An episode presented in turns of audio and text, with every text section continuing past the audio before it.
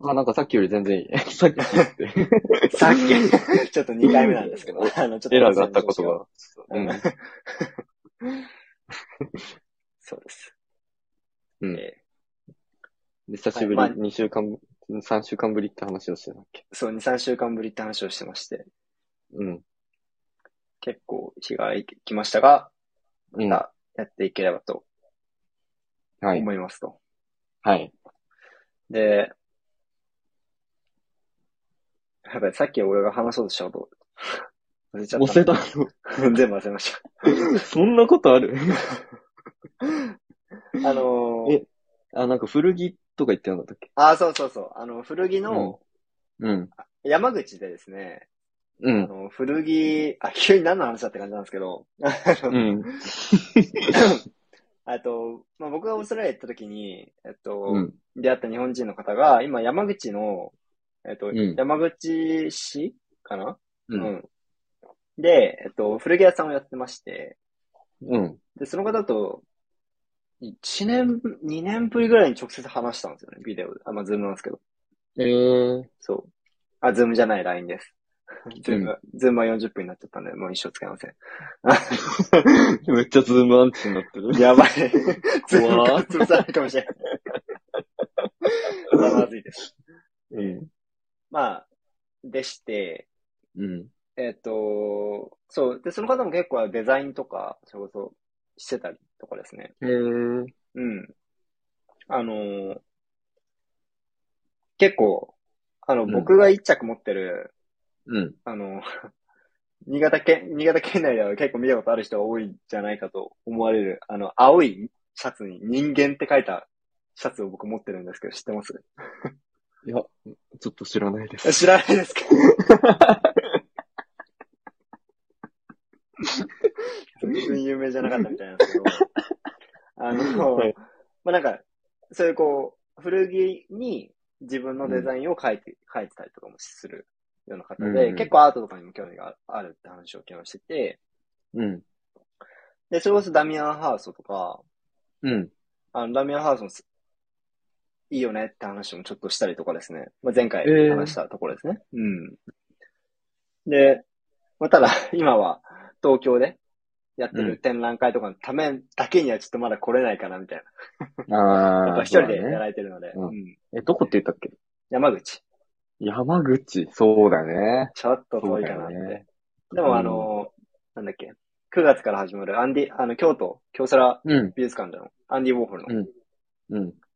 展示会とかもどうですかって言ったら、いや、うん。それも厳しいかなって言ってたんで、なかなか厳しい あ感じなんですけど、でもなんか、あの、昨日その方に、もう、このアートの見方をちょっと紹介させていただいて、うあん。の、聞いてくれるということだったので、おー、嬉しいですね。あと、なんで、 別にうんなんてことなかったんですけど、あの、うん。ちゃんとやってるよっていうのを言いたかった。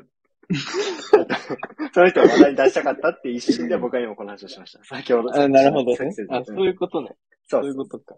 そうえ私利私欲のためにやってしまいました。ー、ああ、ええ強くないね。あ良くない強くのために、この時間を使うのは強くないね。まずいか。もう5分も経っちゃった。そうだよ。ちょっとね、僕の方もですね、はいあの、聞いてくれてるっていう友達がこの前、あのあの、電話してくれてね、えと友達と電話して、まあ、ゆうきも知ってる人なんだけど、ー、まあ、うん。それで、あの、あ、なんか、その友達も、うん、あの、ダミアンハースト展を見に行って、うん。で、それで、その後にアートの見方のダミアンハーストのやつ聞いてくれたみたいで、はいはいはい。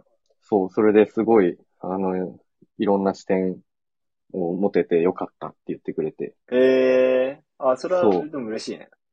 うん。めちゃくちゃすごく嬉しくて。うん、うん。で、また、今度チンポム店を紹介して、うん。また行ったら、連絡してね、みたいな形で、ええ教えてね、みたいな形で話してさ。いや、すごい嬉しかったし、いい。 ね、あの、あの、雑談が長いとご指摘をいただきましたね。これだ よ、これ。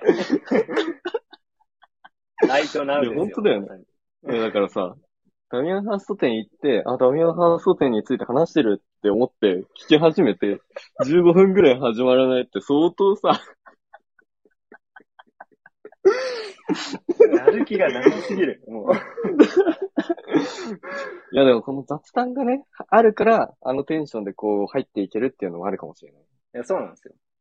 うん。雑談ないとね、ちょっとね、調子狂うんですよね。いきなりはい、はい、始められないっていうね、そのはあるかもしれない。いやだからちょっと思ったのは、まあ今ここで言うのかって話だけど、う。うん。その、あの、何、何分から本題始まりますっていうのを毎回入れればいいんじゃないああ、確かに。投稿し終わった時に、何分から本題に入りますっていうのを、あの、はい、入れとけば、まあ、聞きたくない人ももちろんいると思うからさ。雑談をね。うん。本題を聞き、本題だけを聞きたいって。前も、確かにちょ。っとこの、この意見2回目だから、ご意見。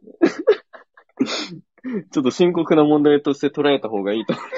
やばい。いや、ちょっと、不満が上がり始めてね。そう。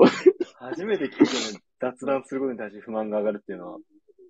そうだよね。うんで。そういうことなんですよ。だから、入れた方がいいのかなって、ちょっと思いました。そうですね。ちょっと、うんそれは入れましょう。あの、うん。ざっくりとでいいんで。あの、うん。何分頃から本題始まりますって。うん。あの、雑談に興味がない人は、スキップをして。うん YouTube でもくだね、結さい構体験そういうのあるしね。あ、そうなんだ。 YouTube でも、なんか、うん。ああのーコメントら、コメント違うな。あコメントでもいいのか。コメントでも説明欄でも、うん。時間を記入しうんすると、そこに飛べるみたいな。ああ、そっまか、あそっか。あ、そうだね。あそこまでは多分できないと思っうん。て、うん。ああ、でもね、ポッドキャストの設定だとね、できるみたいですけどね。へえ。あのーなん僕かが好きでトライしてみてもいいかも。うん。うん、僕が好きで聞いてる、リビルド FM ってのがあるんですけど、リビルド FM。まあ結構テテック系というか、あの芸術系というか、まあ、そんな感じのやつなんですけど、それは確かに、その、飛べますね。構。へえ。 YouTube みたいに飛べるなあはいはいはい。うん。なんじでゃあ、、もしかしたらポでッドきキャるかストもしはいけそうだね。うん。れない。うん。スタンド FM は多分無理だと思うから、サンド FM ちょっと、な、何分かなって書 いて、本題に入ります。まあその前に脱か脱落しそうだけどな。開くまでもない。説明文。なんだこの雑談の長さは。逆に、逆に雑談を長くす、す ることで、こう、うんいつ始まるのこのラジオみたいな。実はしないんじゃないかっていう、こうう、ん。変な期待感を抱かせることは可能かもしれないです。じゃあちょっと一回1時間ぐらい雑談してから始める。 それで終わる。本題5分とか言って。 あ、じゃあごめんですね。まあ今回はいいっすかねっつって。そう。詐欺です、もう。詐欺。えーあの、 まあ、なるべく、雑談、まあうん今日ももう10分ぐらいやってるんですけど、うん。あの、 ご指摘いただいたということで、うん。あの、いつから本題に入るかだけはちょっと記載はしようかなと思いまうん。えそうね。す。はいいや、でもね、こう、ちょこちょこ、ちょこちょこというか、結構、うんあ聞いてくれてるっていう人が、ね、連絡くれるのめっちゃ嬉しいなってそ思う う。だね。うん。ありがてえことだ。まあ地道に、あの、うんやっていきましょうん。ええそうだね。やっとね、面白いところに入って、やっと、やっとずっと面白いけど。う。そうね。いや、でも、多だ分いぶ今もう一番だいぶきつい。うん。うん。まあ、そう。もう、やっぱ前々回ぐらいから結構やっぱ、こうん。う、なかなかわからないところに入ってきてるんで、うん。うん。わかりづらいけど、わかれば面白い部分ですね。うん。シュー、えっ、と、シュールレアリズムうん。そうだね。のあたりダリとミロやったんだね。イエス、ダリミロ。うんダリミロ。 ダリミロまた、ま あでも、シュールレリスも二人だから、ダリーの。うん。うんコメント欄、あの、その辺でうコメントを見れるの。あ、これは、ポッドキャストとかスポーツファイ向けで聞いてくださってるなって言うと、ん最悪 だよ。うん。放送してるうんのって、あうんの時ってコメントを見れるんですよね。うコんメン。ト、あの、こ YouTube のコメントみたいな感じで、ライブチャットみたいな感じでもらえるんですけど、うん。うん。 えー結構、ひょうきんな名前の方が入ってきたんで、うん。有名人も、そううだね。ん、いい名前だなってふ思ふっった。てしてしまいました。うん。まあ、で、なんだっけ、そう、えうっ、んと、えっと、ダリ、ダリミロ、うん。マネモネ的な感じで、うん。あの、が入ってる人。まあいいやまあそんな感じでね。うん。ええ、あの、 やってましたと。うん。で、あ、まあ、まあ、いつも通り先に言いますか。 じゃあ。なんか、ちょ、しょ、えしょ、どういう順番でやってたかなって、なんかちょっと久しぶりで。え、あの、あ、作品言ってから振り返りしてたっけああ、そうしてた。もう忘れてるしあ、二人とも。まあ、そうだね。じゃあ、作品のところからうんやるか。うん。えー、作品は何でしょうかね。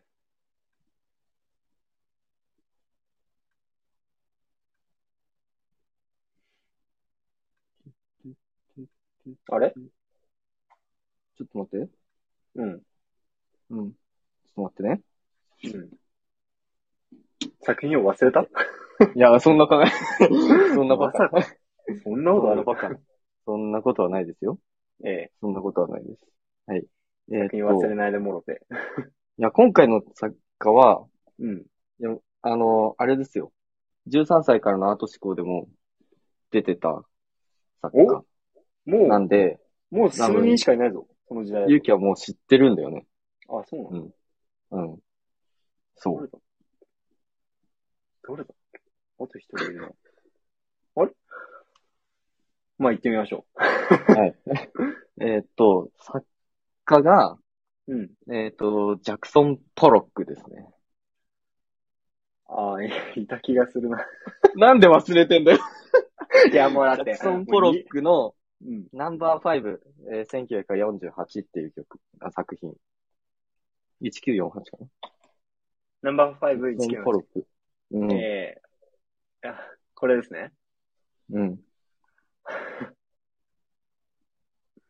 これは、これは、これは、 あ来たね、ついに。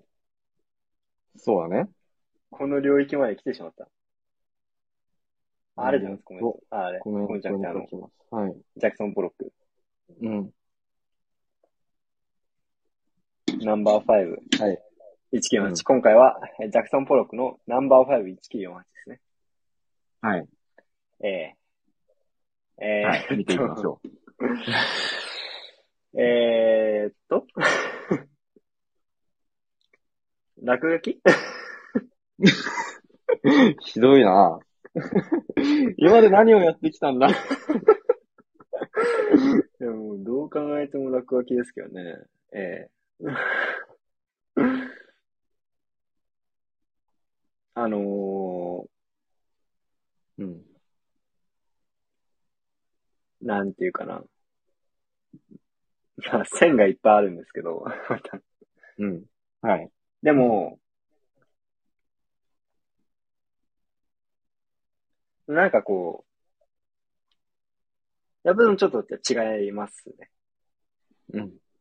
うん。何がいや、なんか、今までの絵と。やっぱ、あの、そう。あで、ちょっと振り返ると、ダリ、ミロってきたんですけうんうど、チューレアリズムというですね、えっと、うん。スーパーリアリズムですね。うん。あの、あれを、なんだっけ。現実を超越するやつですね。ああ、そうです。超現実主義ですね。うん、そう、超現実主義。で、うん。やってましたよと。うで、ん。あのーえっと、ダリさんは、あのーあれですね。あの、ぐにゃぐにゃ、ぐにゃぐにゃでしたね。 うん。そうそうそう。で、えっと、ミロは、記憶の個室ね。うん。はいはい、そうそう。えっと、ミロは、えっと、あ、何払ったかなえっと、あのーあ、そう。あれですよ。フロイト。イ エス。あ、そうそうそうそうそうそう。そういやそれで、だ誰もだけどね。あ誰もか。うん、誰もだけど。あう。そうそうんそうそううん。あと、シュールレアリズムが無意識、あフロイトのあれですもんね。無意識の意識。フロイト無意識のユング意識じゃない。うん無意識の。うんだから来てるんですね。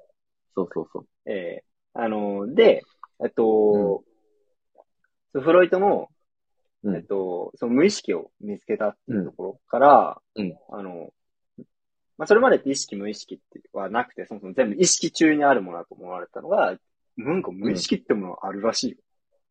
うん。何それうん。で、人間がそのことに気づき、そ、そうんまあ、そのこう流れを組んで、だ、誰とかミロうが、んこう作品を作っていきましょう。で、ミロに関しては、えーっと、あれですね。えーっと、自分の、なんだっけ、寝て、んめっちゃお腹空いてる時の絵に。ああ、そうそうそうそうそうそうそう。誰々うんあれはね、ある、あ自る我状態、うん。そう、ああれのカーニバルでね。そう、アルカの会には、あの、デイビッドですね。 デイビッドデイビッド。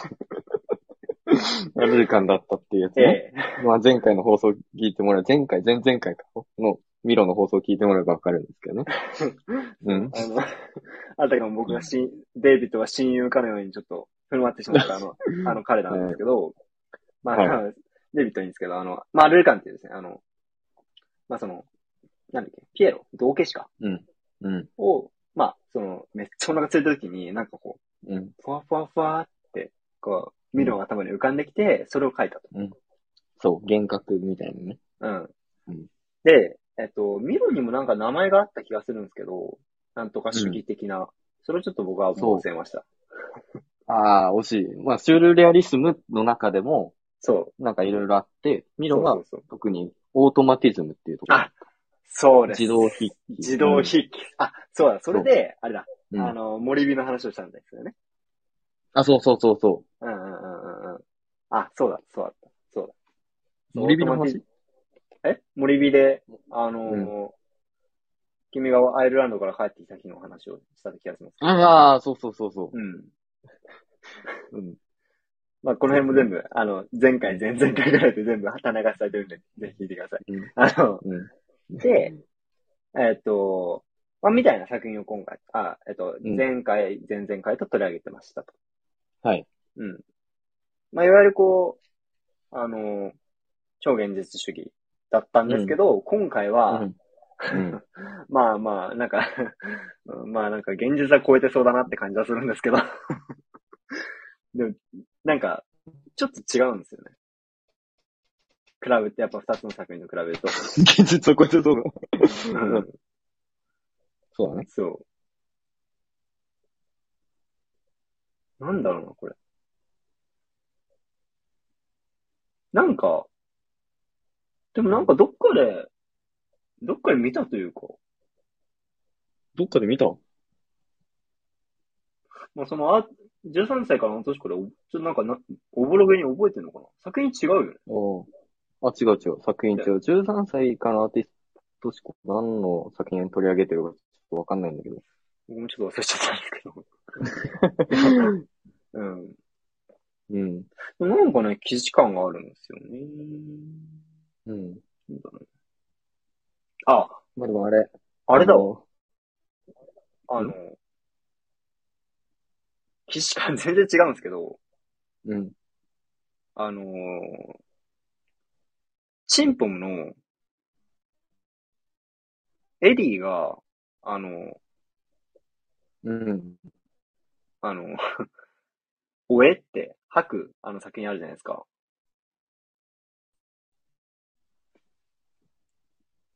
あれああ。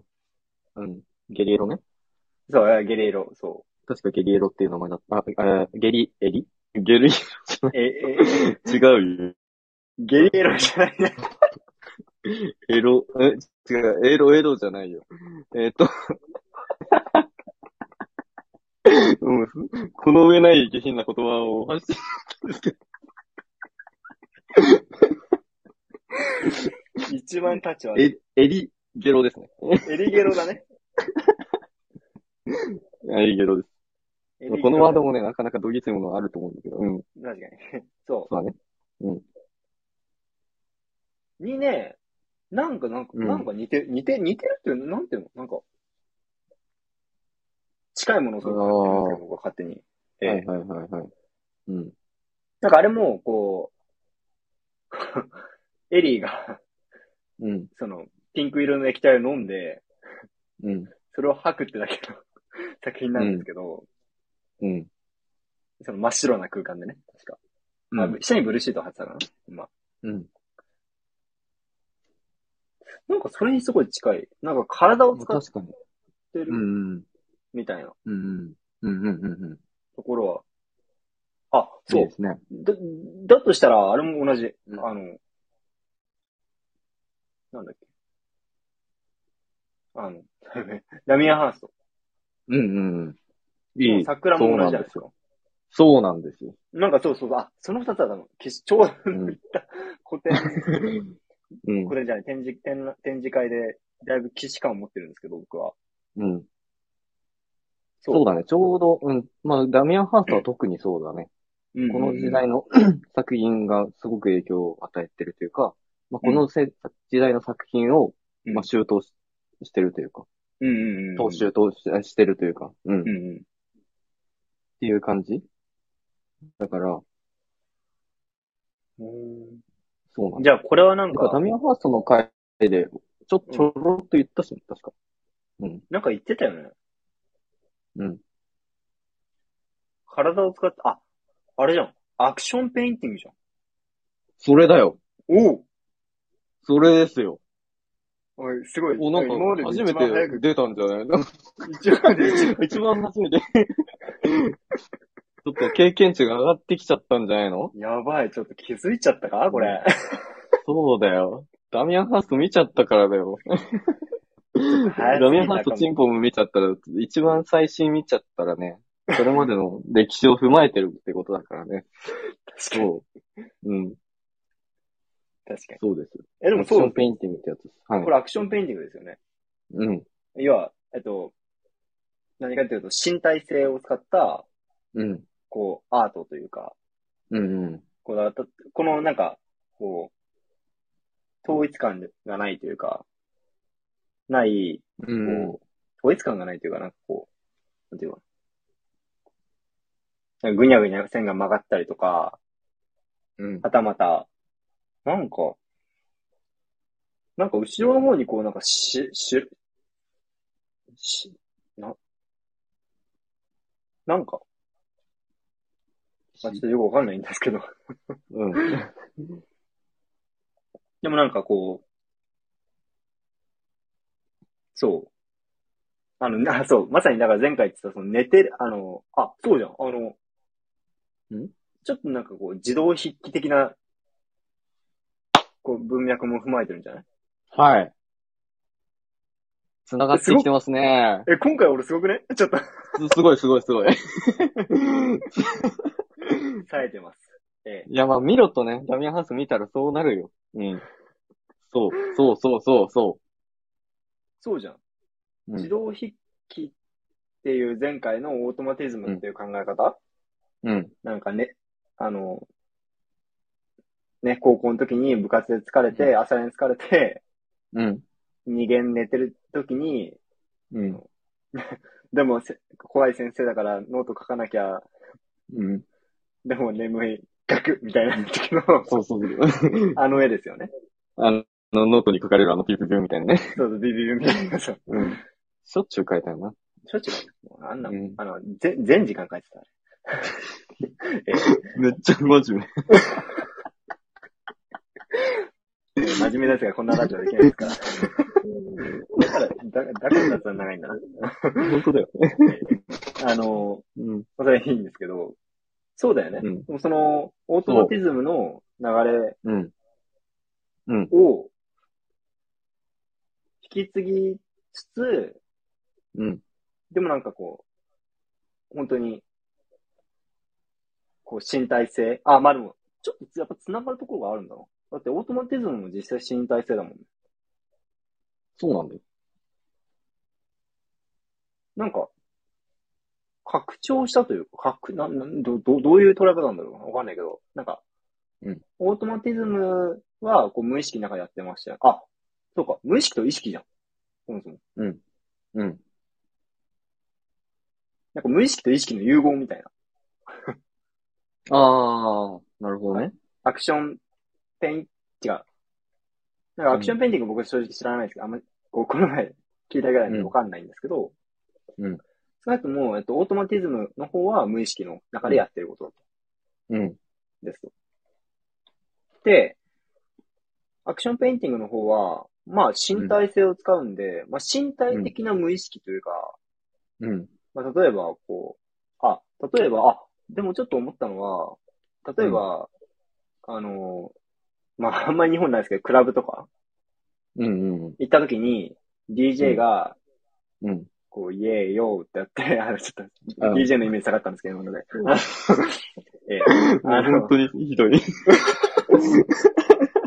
あの、まあ、まあ、あ、あの、もっとす DJ の方素晴らしいんですけど、あのうん、の、かけるミュージックに合わせて、こう、踊ったりするじゃないですか。自然に体が動いたりしますよね。だまあ、普通にあの、ダンスミュージックとかもいいけど。そうだね。なんか、その辺の意識に近いんじゃないですか、今回は。はいはいはいはいはいはい。なるほどなるほど。そういう意味での、こうう、んなんていうかな、こう、オートマティズムと、うん。こう、えー、なんだっけ、えっと、今回のアクションペインティングうん。の、こう、まあ、合体というか、まあ、オートマティズムが派生してアクションペインティングになった的な。うん。うん。そのそ走うりでのす絵、ね。その走りの絵なんじゃないかなって思いますけどね。いやー、素晴らしいですね。いや、もいうやほんとそんな感じ。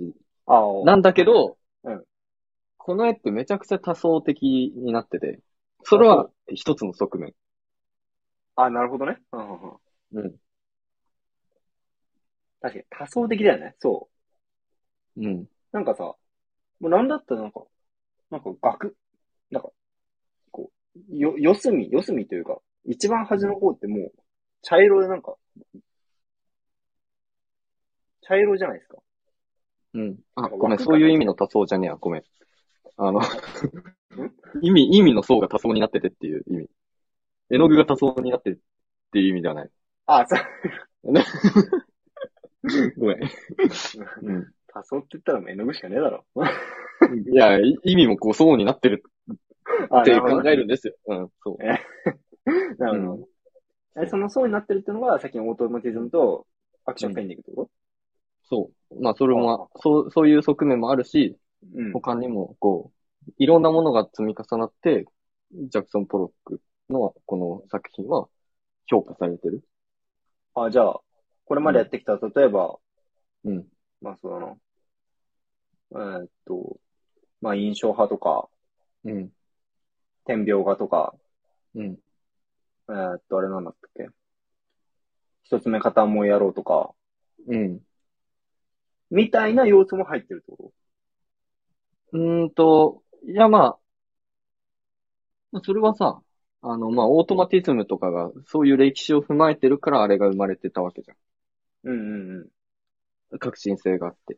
うんうん、で、その上でこの作品もあって、うん、で、その、何、えー、無意識、ミミロのオートマティズムからの、うん、その飛躍もうん、一つの要素ではあるんだけど、うん。まだ重要な意味としての飛躍が、うーん、二つ、うん、いくつかある。いくつかある。何かが新しくて、何かが新しい芸術にの価値観を与えてって、で評価されてる。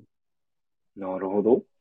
オートマティズムの延ただの延長だけだったら、こんなに、ジャクソン・ポロックって先に言うけど、うん。もう、先アメリカ美術をもう代表する、もうすっごい画家。で、もう、ここのあたりから、あの、芸術、アートの中心地がヨーロッパからいアメリカに移る。はいはいはい。そう、そのもう重要作家。なんですよ。おそらくアメリカが抱える最高の歴史のあるというか、一番大事な画家なのかもしれない。そんな画家を僕は覚えてませんでした。そうなんですよ。 まあ、そんなもんですよね。はいそう思うんですよね。いや、うん。いや、でも確かにその、おオートマティズムの流れは、13歳からのアーティスト、アート思考にはない考えだと思うかうら、ん、うん。おそらく今までユキをこう、アートの見方でいろいろやってきたな、やってきて、導き出した答えで、それってすごい、超いい視点というかさ、うんもう本当に嬉しいというかさ。そう。で、さらに、さらにそこから考えを飛躍させるといろいろ変わってくる。 なるほど。まだあるってことですね。うん。なんやろまあでもその、さっき、えのぐ、あの、ゲロを吐くとかさ、なうん。アクションって言ったじゃん。うん。まああれはその、ミロも無意識だったけど、あれ書いてたんだよね。はいはいはい。うん。書いてたんです、ちゃんと。これ、書いてねえんだよね。あか書いてない。アクション。あ書いてない。なんて言えばいいんだろうな。書こうアとクシしてョなンい。ペインティングの、その、一番の場所って、その身体を使ったって言ってたじゃん。うんうんうん。もう絵の具が、キャンバスについてないんだよ、この絵って。あ、絵の具じゃない。筆が、筆がキャンバスについてない。あー、はいはいはい。なんか、うんダミアンハーストがこ、そうふーって投げ て、こうう。絵の具ふって投げてべちゃってうやんってたのと一緒です よ。はいはいはい。ダミアンハーストのあれは、ここから来てる。そういうことか。うん。それが、まあ、アクションペインティングの文脈ってことね。うん、そうそうそう。うんそれってその、まあ、無意識をより、いあの、表現する方法でもあるし、うん。うん。その無意識の拡張っていうのもあるし、でも意図して、ジャクソン・ポロック本人は意図して垂らしてる、コントロールしてるって言ってたから、ええその意識的なのもある。そのまたら新しい解釈、さっきユキが言った解釈はこういう流れのもので、で、そもそも筆で書かないってさ、めっちゃ新しかったんだよね。確かに。だからダメハウスやっちゃっちゃってこの前言っちゃったけど、うん。筆で書くものだったのうんに、書いてねえんだよね。確かに。そう。そうじゃん。今までの作品全部そうだっ確かに。一つもなかったな。筆。うんた。筆。そう筆でこれ、たら垂らしてるたり、あの、絵の具の缶の下に穴開けて、うんでーって垂らしたりとか、あうん。してるんだけど、もうその行為という時点、技法の時点でもう超新しいじあ。なるほどゃね。ん。もう、今まで突破口、技法の突破口ってもう、頭打ちなんじゃないかみたいな。はいはいはいはいはい。うん。その F でのタッチがどんとかとかさ、昔ずっと言ってたじゃん、その印象派の時とかさ。うんうんうん。で、そっからそう、あの、あんまり躍進し、飛躍しなかったじゃん。キュビズムとかも。そうね。技法っていう面では。でも、ここでもう革新が起こるんだよね。今までなかっ確かに。キャンバスに筆をつけないっていう。た。うん。だからこれ床で書いてる。ああ、そうなんだ。うん。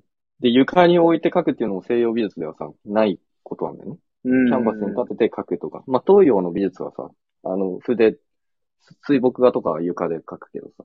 うんうんうん。うん。まあ、それ、そう、ポロックも、あの、床に書いてることは全然新しいことじゃなくて、東洋の人たちがやってるって言ってたけど、まあ、その西洋美術の文脈では珍しいことでは。うんでも絵の具を垂らすから、まあ、必然的にそうなるよね。うんうんうん。うんうん。なんか、そうなんだ。なんか、見すぎて、なんか、目が、目がチカチカするの、こ れ。ずっと見いてや、るこれでっかい、でっかい作品だから、本当は実物を見てね、欲しいんだけど、やっぱではもいはいはいパワーあるよね。そうだね。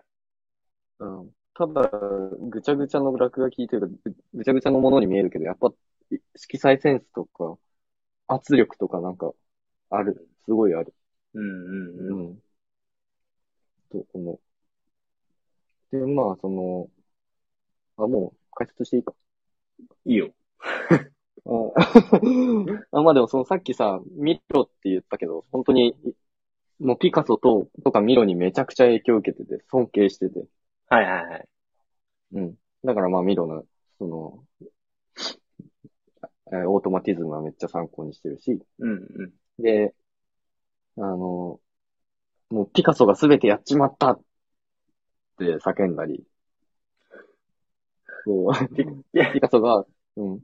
うんピ。カソが革新的なキュビズムとか、こう、いろいろやりすぎて、ピカソがすべてやっちまったって言って、ピカソをライバル視してたんだよ、めちゃくちゃ。尊敬はしてたけど。なるほどね。で、クソったれんってなって、ずっと考えて書き続けた結果、たどり着いた境地がここだったんだけど。はまあ確かにピカソはやってないことあ。うん。だよね、間違いなく。ピカソは書いてたから。そうだね。まあだね。一貫して書いてた。うん、書いてた。そう。で、書かないか。うん。ね、当時、やっぱり、まあ、ピカソ、ミロとか、ヨーロッパの美術前線を走ってた人たちでさ、ダリもそうだし。で、まあ、戦争があって、結構シュールレアリズムの人たち、シュールレアリストがアメリカに、あの避難してきてて、うん。そっから結構アメリカにそのシュ、あ、そう、戦争で、あの戦火を避けるために、うん。ヨーロッパはやっぱり、ね。あの第一次世界大戦もそうだし、うん。なるほど。はいはいはい。まあ、第二次世界大戦も、まあ、アメリカにいた方が安全っていうのは、あの、多分、有識者はみんなわかることで。うんうんうん。うん。そう。で、アメリカに逃げてた、あの、芸術種類を交流してうん。出てきた人なんだけど、うんうん。で、流れとしては抽象表現主義とかアクションペインティング、オールオーバーとか、うん。なんか結構いろいろ言われるんだけど、うん。そう、中心、で、これとかはやっぱりその、シューレアリスムとかオートマティズムから影響を受けて派生したもうん。の。、で、抽象絵画とかからもやっぱり来てる。はいはいはい。あのーしいろんなぶ、いろんな流れが入ってる。うん。あのー誰だっけ。うんえっと、モンちゃんとかね。あ、そうそうそうそう。モンドリアンとかね。うん。うそうで、うんなんか、まあ、ポロックが何すごいのかっていうのは、その、まあ、さっき言ったアクションの方うん。えの、え、筆で書かなかったっていうのもすごいところで、うなんだけど、もう一つ一番すごいところというか、なんだろうな。あ、絵画の認識を変えたっ絵画の認て識いうのをが変え一た。番でかくて。う多分その、うん。なんか、あの、多分、あの、ダミアンハウスのところでちょろっと言っちゃったんだけど、うんその、なんかさ、その、究極的にはなんか、あダミアンハウスをその、の話をしてたときに、その、キャンバスについた絵の具みたいな表現、俺多分言ったと思うんだよ。キャンバスについた絵の具そう。あれって、キャ、あの作品とかって、ただ絵の具がついた、絵の具が乗ったキャンバスでしかない、だけど、みたいな。はいはいはいはいはい。うんうんうんうん。したかなわかんない。しなかったかしたかをちょっと忘れちゃった。だけど、なんかね、うん。なんだろう、この、この絵のすごい、うん、うん、すごいところ、すごいところというか、すごいと思われたところって、うん。今までその、西洋の美術って、うん。その、なんだろう。あんま床と窓とかでよく例えられるんだけど、うん。その、今までの絵画って窓だったんだよ。ほ窓を見る、見てくださいじゃん。う。うん。そ窓に映ってるその先の風景を見るじゃん。あの窓見てって言った時に、外の風景とか、外にある着物だとか。窓それ自体って透明だから、見えないじゃん。おーはいはいはい。な、窓を通した、うん通して何かを見てた。で、絵画っていうのも今までずっとそうだったんだよね。うんうん。絵画っていう、その、窓を通して、モネが見た風景だとか、カンディンスキーたちが考えた、ああ感じた感情の表現の抽象表絵画だったりとか、うんうんうん。えっ、と、まあ、ダリが見た夢だとか、うんうんうん。絵画を通してそれを体験してたというか、それを見てたわけじゃん。うんうんうん。そう。なんだけど、ポロックの作品って、例えると床なんだよ。窓に対して。うん。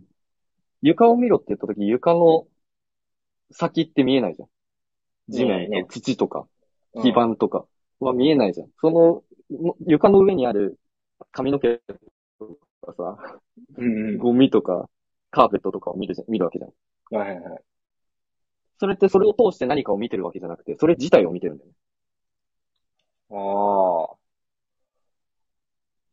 それを絵画で置き換えてみると、ポロックの作品って何かを描いてるわけじゃなくて、え、それ自体が作品なんだよね。それ自体が物質、物質そのものなんて言うんだろう。物質そのもの、物質として絵そのものが芸術作品になってる。なるほどね。うん、はんはんはんはん。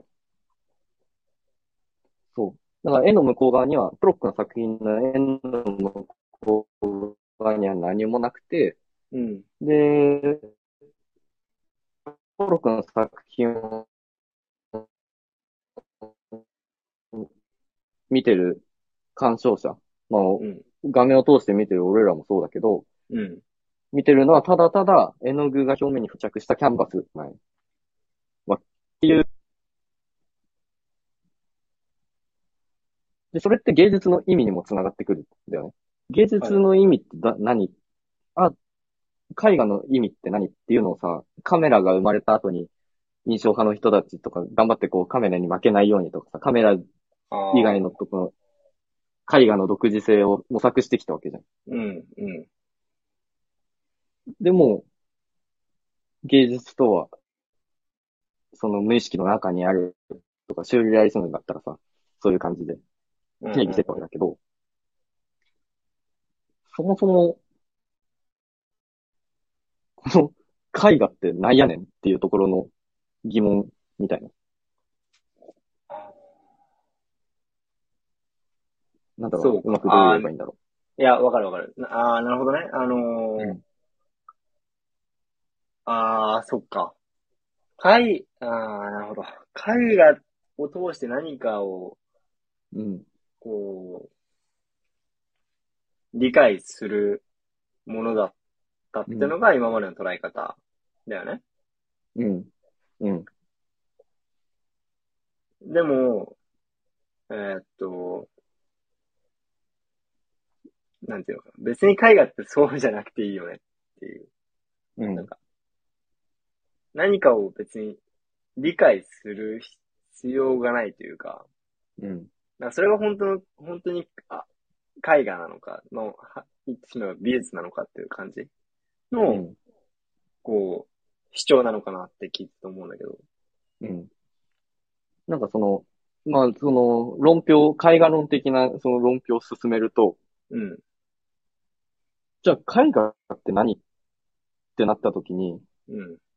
一つの定義として、キャンバス、うん。あの、朝っていう植物からできたキャンバスね。うん。うん。で、木枠があって、キャンバスが貼られて、キャンバスに絵の具がついたものが絵画っはいはいはい。ていう一つの定義ができたとするじゃん。うん。まあなんかそういう疑問を最初に投げ、投げかけたというか、絵画それ自体、この物質そのものが芸術であるとするならば、絵画って、絵の具、絵キャンバスに絵の具がついてたらそれで芸術作品なのみたいな。あー、なるほど。うん。あそう。なんかこの考え方が今まで本当に西洋ではなくて、絵っていうのは窓だった。ずっとうんうんうんうん。そうであるべきものだった。はいはいはい。うん。そこに疑問を投げかけたし、そうでない芸術作品が出てしまったのね。ポロックの作品は何も見え ないから。もうこの物質それ自体しかない。そう。しかも書いてないしね。そうなんだよね。うん。だからなんか壁紙とかとも取れるかもしれない。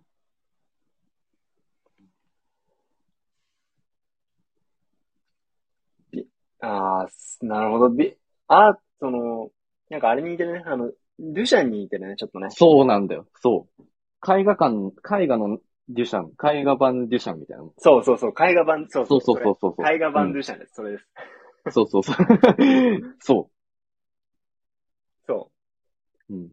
なんか、ルシャンの時も、うん。ルシャンはさ、もう本当にこう、美術ってなんやねんだったじゃん、問いが。うん。うん。だけど、美術ってなんやねん。うんいやいや、トイレとかもあれじゃねっていうのが、 ルシャンだったわけじゃん。うん。でも、ポロックは、うん。こう、その美術って枠組みの中でも、うん。絵画うん。に着目して、うん。多分最初は普通に描いてたんだろうね。うん。だけど、途中から、あれ、そもそも、うん。なんで俺らってこんなちゃんと描くんだっけみたいな。なんかそう 何かを書く必要、そだよね。描いたり、うーんと、はたまた、何かこう意図させるものだってあるべきなんだっけみたいう。な。うん。読み取らせるためのものなんだっけみたいうん。な。さっき多分さっきのマードの話だと思うんだけど、それは。うん。みたいのを疑問に感じて、うん。じゃあ、 まあ、オートマティズムなるものも流行ってますし、うん。まあ、ちょっくら筆でも、 あ、違う、いあの、絵の具でも投げてみっかっていうところで、うん。まあ、投げ始めたと。うん。でもそれって本当に、まあ、それがこう、か、結果としては、まあ、今までの絵画のうん。作風、あ、作描き方、作り方、うん。うん、あり方に対しての、ものすごくアンチテーゼだったっていう。うん。うん。そうそうそう。ああ。なるほどね。あ、本当にだから、ああ、そうね。だから、絵画版ルシャンは本当にぴったしだね。この部う分ん。だけ。かえ、うん。そう。絵画版デュシャン。そう、そこが多分一番、あそこも新しい点。うん、うん、うん。ピカソだって何かを描いてたわけなんだよ。そうね。あのピカソを超えるためには、もう、もう書くから、もう書くから、離れないといけない。そう。確かに。書くはもう限界を超え、き限界だったんだ。その時うん。そう。だから、ね、あの、モンドリアンとかだって何かを描いてたんだよね。うん、うん。ちゃんうと。あの、幾何学模様とか何かを描いてた。そうだよね。で、抽象だったんだけど。もうそれを超えたんだよね。なるほどなうん。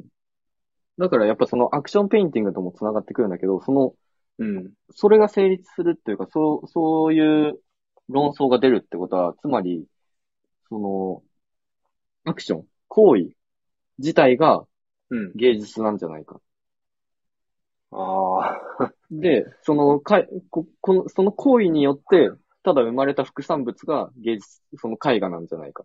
っていう見た、見方とかも出てくる。なるほどね。いや、面白いな、うんそれは。あのー、うんいや、まあ、言ってしまえばさ、うん。ピカソとかでも、うん。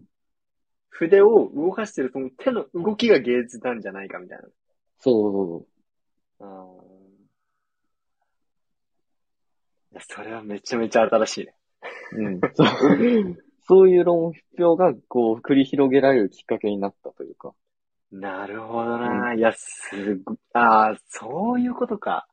そう。なんか行為とか過程が芸術なんじゃないかっていうところから、シンポムとかのパフォーマンスアートとかも行くわけですよ。はいはいはいはいはい。うん、行為が芸術になるならね。うん。そっでか、もじゃあそ、の初めて行為っていうところにうん。目が向かれたし、物質としての絵画に目が向けられた作品。その物質としての絵画っていうのは、うん。なんかさ、でも今までの絵って、うん、まあ、例えば最初の方であった、うん、まあ、クール部とかさ、うん、うーん、まあ、印象派でもいいけど、うんと、か、あと、レンブラントとかね、夜景とか。うん、あれやってやっぱその、読み取ること、その絵から何を読み取るかがすごい大事だったやん。だし、その絵画が何を見せてるかっていうのが大事だった。そうそうそうそうそうう。ん。だから別にその物質に着目した人なんていなかったんだよね。え、そのもの、え、それ自体っていうのの意味とか、意味性みたいな。そういうことか。いや、なるほど。そっか。うんああ、わかったわかった。いやいや、なんか、うん、引っかかってたのは、その、まあ、アートの本質ってさ、ずっと言ってるけど、うん、こう、人々に問いとか、うん、なぜだろうとか、うん、まあ、違和感だったりとかもするかもしれないけど、うん、を持たせることじゃん。うん、うん。まあそれも一つの側面、そうだね。うんうん。と思った時に、そういうようそなの、うん、この絵が物質として認められたときに、どういう、うんその、なんていうのかな。社会的意義があるんだろうって思ったんだよね。う最初ん、でもそれは、もうそもそも、その、デュシャンがやったように、絵とは何ぞやみたいな、絵もちろん絵画とは何ぞやっていうん、うのを、まあ、考えさせたというか、うん、みんなの中にクエスチョンを作って、うん、あれ、もしかしたら絵画って別に絵描かなくてもいいかもしれないとか、うん、何か伝えるものじゃなくてもいいのかもしれないっていう。うん。そういう価値があるから、ものすごく評価されたっそうだね。てことですよね。うん、そういうこと。なるほど。で論評が論評をか生み、どんどんいろんな解解釈が生まれ、みたいな形ね。すごい。そのタイプ、そのパターンね。だから、うん、本当に、うん、フォロックは、ね、いや、本当に白、何も知らない人とかが見たら、マジで落書きというか、ぐちゃぐちゃの 何書いてるかわかんないになるんだよ。そうだよ。 いや、そんなものは当たり前で、うん。あ、わかんないんだよ。わかんないところに価値がある んだ。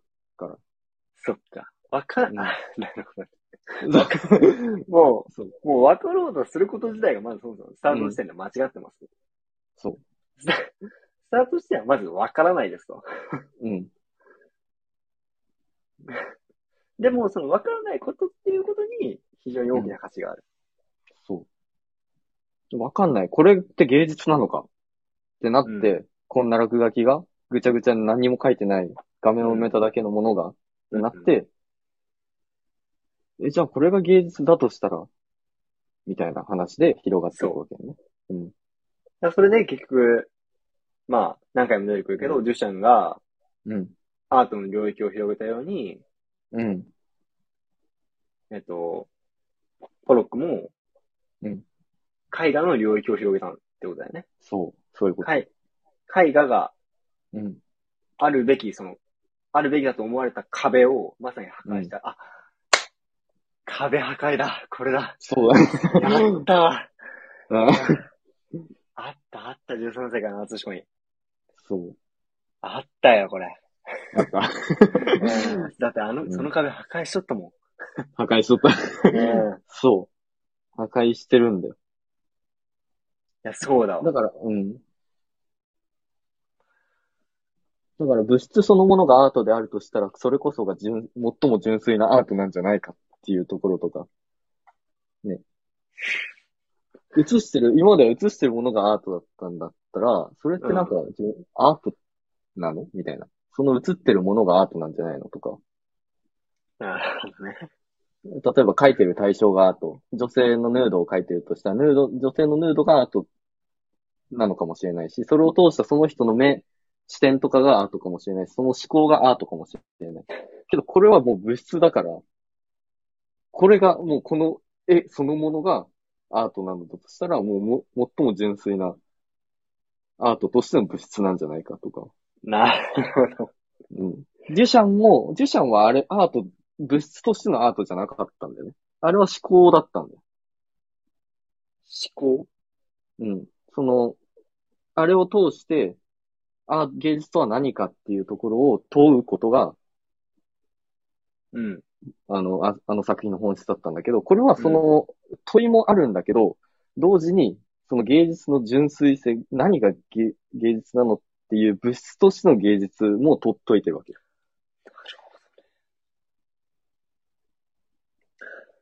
あれでもそんなことしてる人いなかったっけなんか似たようなことしてる人。いたああれだわ。そういうこと、なんだっけ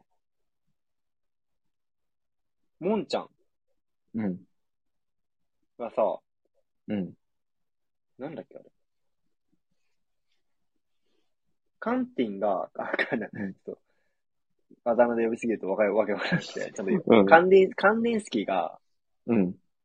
カンディンスキー、モンテスキューってあっ、モンテスキューじゃねえよ。なんだっけ。うんモンドリアン。っモンドリアン。てやったと思うんだけど、うん。あの時に、うん。カンティンが、うん。その、まあ、どどっちも抽象絵画だけど、カンティンがなんかその、うん。感情。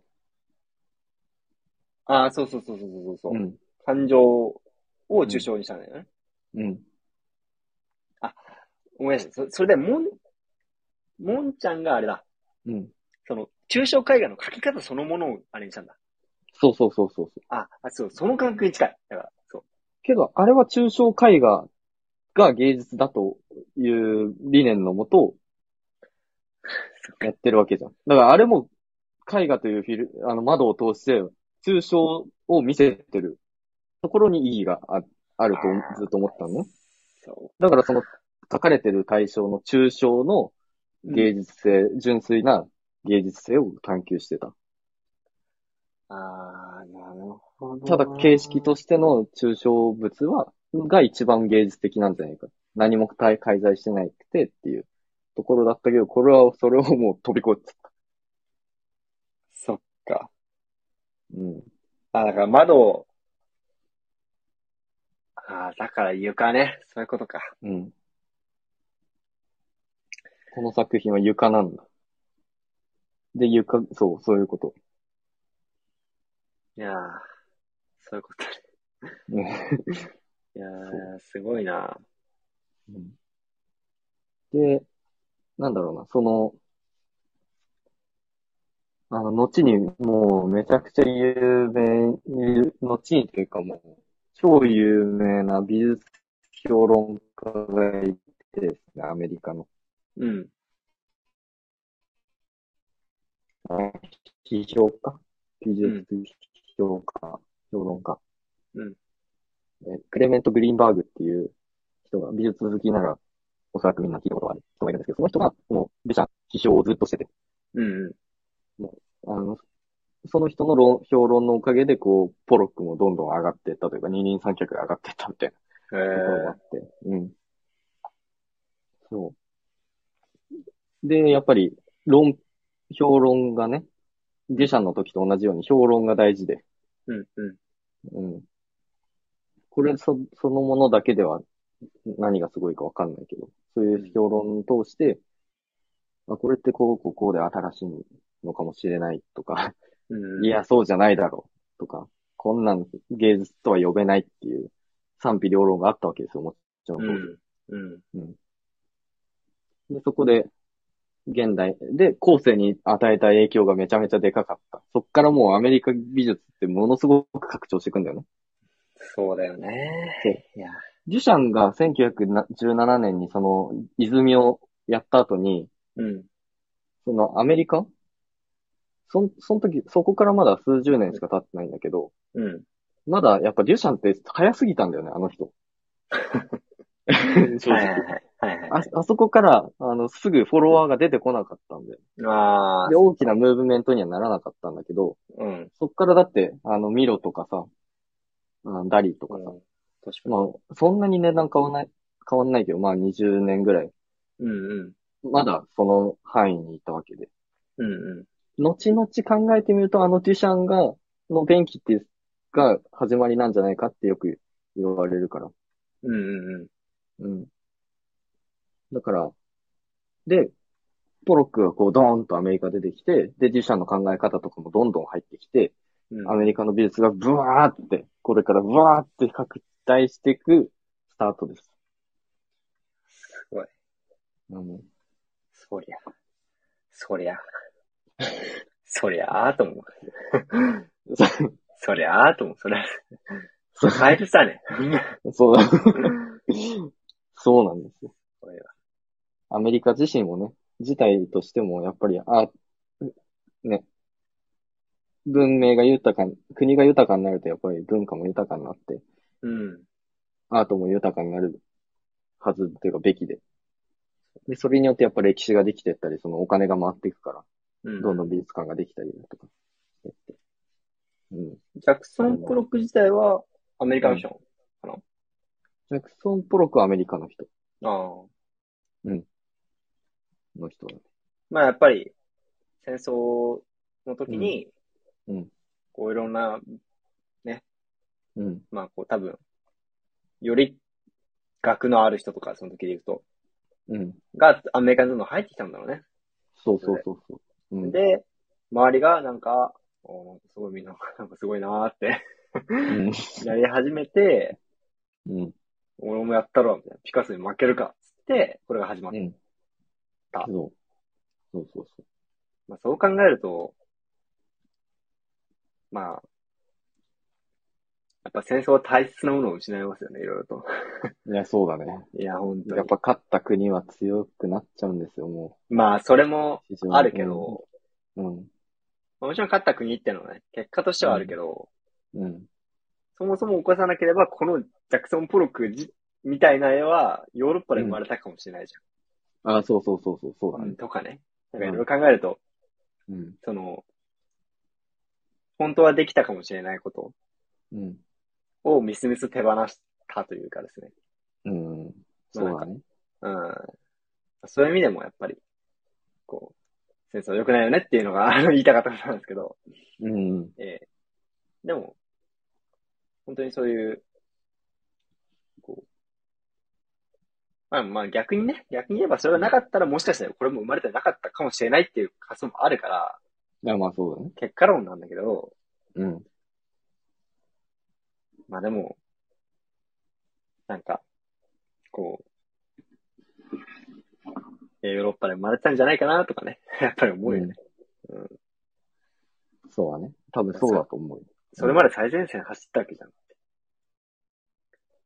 でも急にアメリカに行くって多分これからアメリカの作品が増えるんだろうなと思ってるんですけど、僕は。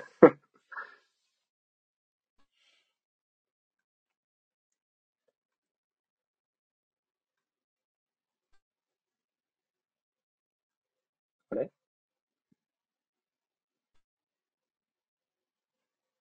音声が聞こえなくなったか。 僕の音声は聞こえてるんだろうか。いや、もうこれからアメリカの作品ばかりですよ、しばらく聞こえた。聞こえてます。聞こえてますよ。あ、オッケーオッケーオッケー。あなんか治った。あ、オッケーオッケー。大丈夫大丈夫、聞こえてます。うん。よかったよかっまあね。た。うん。いや、本当にあ。あれこれからアメリカのやつが増えていくとこそう、アメリカのやつがめちゃめちゃ増えてくる。もうほとんどアメリカになって くる。正直、本当に。ううん。ん。てか、そう、デュシャンもアメリカに行っちゃうんあ、そうなのうん。確か。いやちょっと困ったね。うん。そう。なんだからまあ、 そういうことだよね。じゃあ、まあ今後は、ちょっと、うんこれからうん。世界を支配していく、アメリカ、アメリカモードに入っていくわけですね。 そうです。でもよまくあ、アメリカ現代美術の、現代美術、まあ、大体この後あたりからやっぱ現代美術って呼ばれたりしてくるのかな、うん近代はもうすぐ、やっぱ戦争の前後が近代現代の結構ターニングポイントにされることが多い。近代、現代っていつからとかなると、やっぱり戦後がって言われる時が多いんだけど、一つのね。うん。まあ、いろんな説はあるけど。で、現代に入っていくから、まあ、現代美術に入っていきますよっていうところですね。じゃあ本格的に現代美術がついにはい。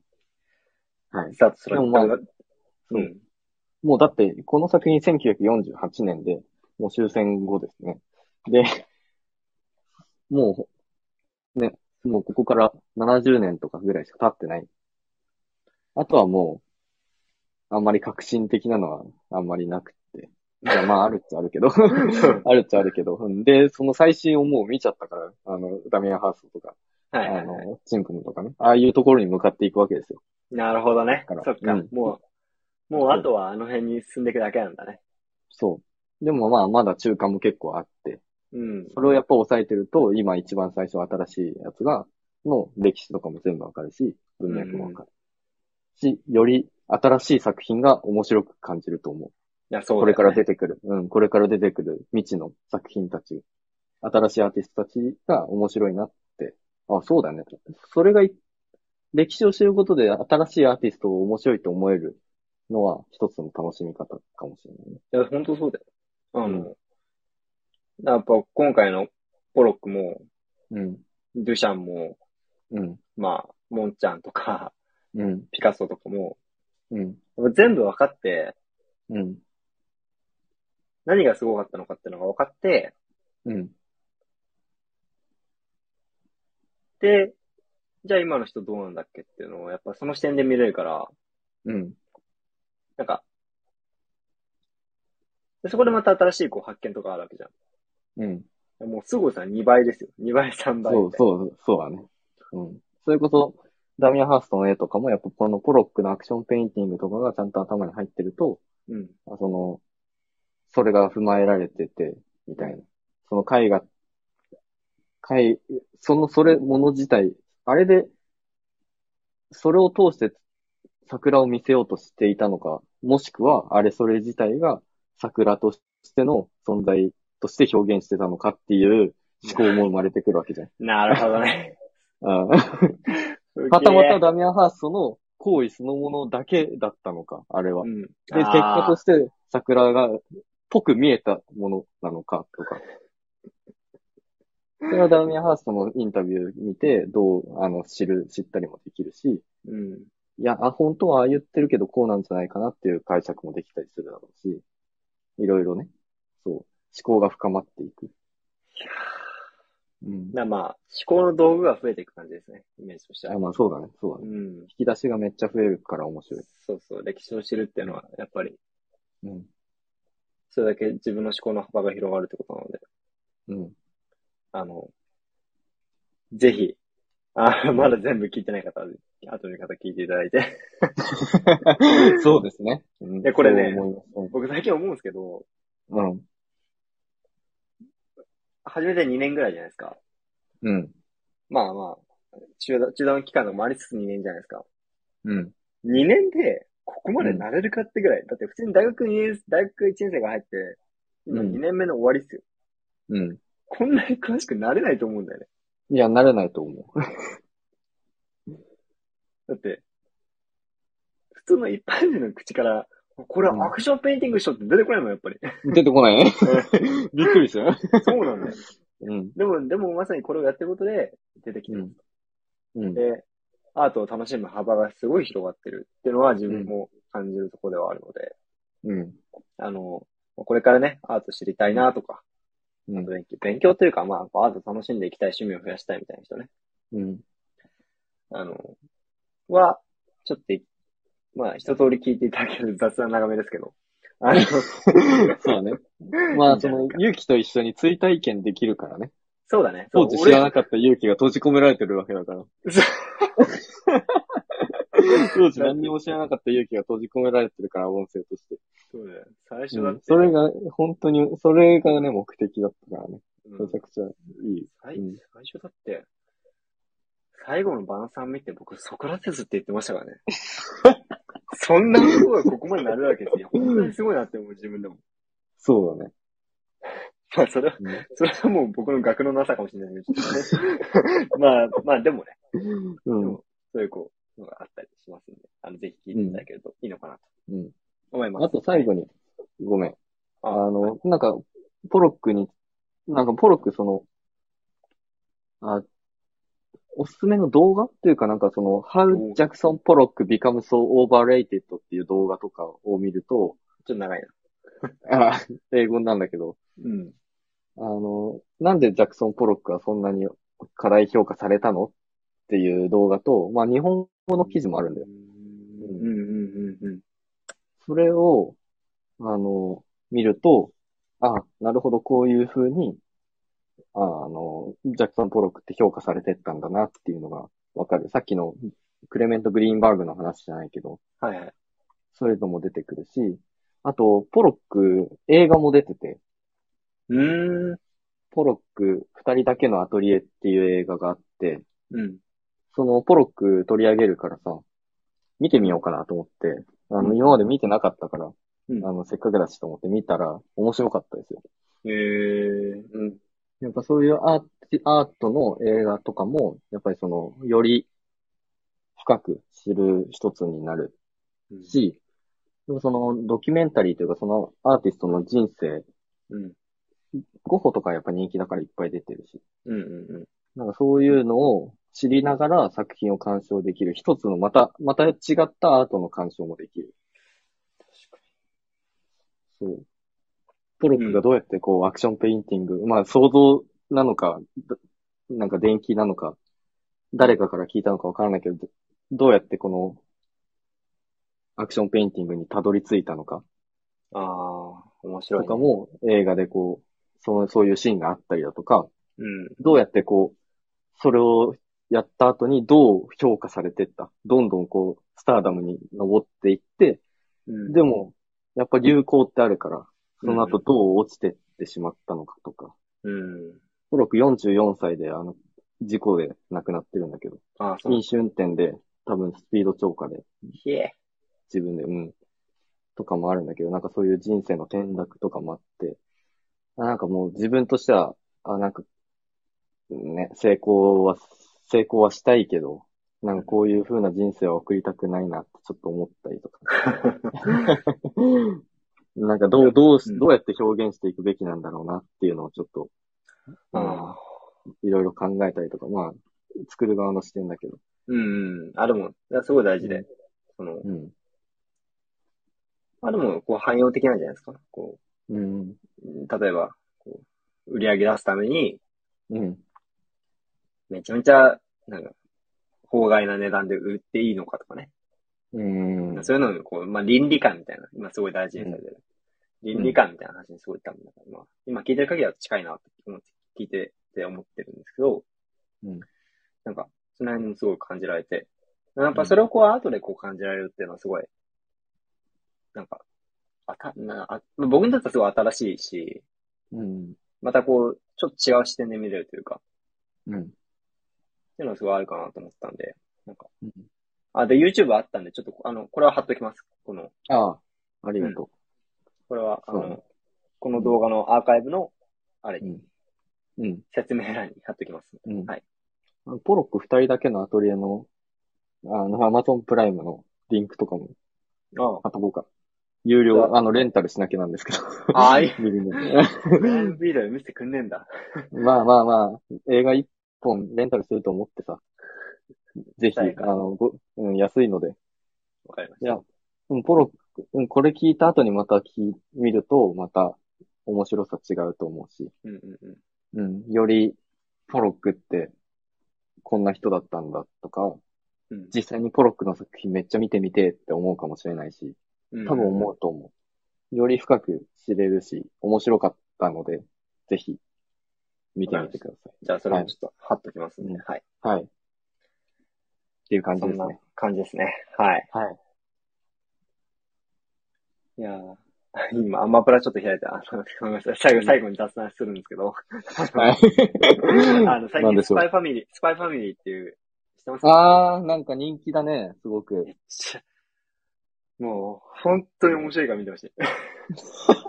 そうなのあめれ、面白いんだ、やっ面ぱり白い。。めっちゃめちゃ面白いよ。へー。スパイファミリーは本当に面白いんだよ。あの、 そうだね、完全に、全然関係ないんですけど、ビースとか。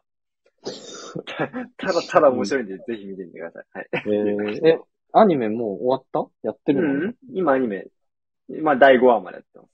あ、第5話までなんだ。で、なるほど。うんあ、の、オープニングがヒゲダン。うん。あ、グッバイ、君のそ運命の人。で、う。エンディングが星野源っていう、なかなか豪華。ああ、豪華ですね。力が入ってるな。だい ぶ。あもう、アニメ制作側の力の入れ具合が半端じゃない。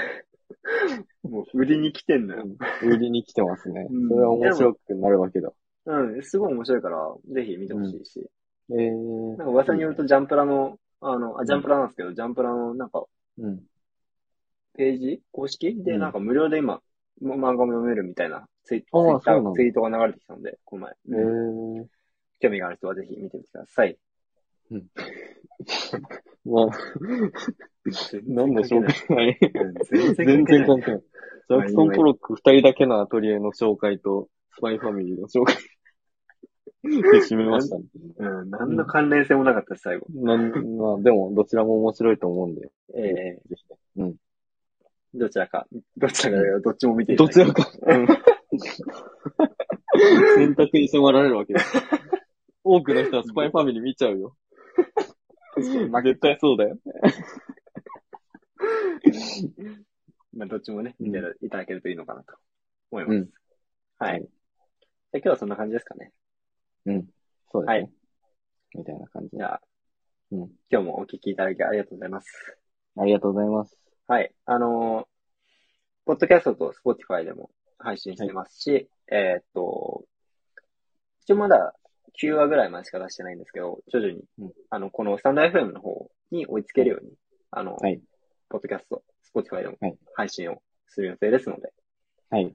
あのーちょっとね、音質いいのでそっちの 方が、はい。あの、毎回言ってますけど、あのーはいあの、まだ、まだまだ、うん。まだちょっと実感湧かないいや音質の良さだと思うけど。あ、でもちょっといいや、でのもか、やねっぱり、。いいよ、うんやっぱりちょっと。やっぱりいいんだ。うん、何回か聞いたけど。うん。ちまあ、ょっと、まあ、いいと思って聞けばいいと思うんで。 まあ確かに はい。確かにいいって思ってればいいよね。そうだよ。自己暗示みたいなもんだ。 自分もそうです。うん。まあ、なんで、あの、過去のお話とかね、まだ聞いたことない人はそちらでもお聞きいただけるので、あの、ぜはひいそちらでも聞いていただければと思います。はい。はい。はい。では。はい。こんな感じですかね。そうですね。はい。このような形で。こんな感じで。どんな感じで終わったかちょっと忘れちゃったんですけど。次回の放送 で。ああ、わかりました。うんうん思い出しました。はい。じゃあやります。そんな改まってやる本じゃないと思うけど。はい、じゃあまた、あのーまた次回の放送でお会いしましょう。はい。バイバイ。バイバイ。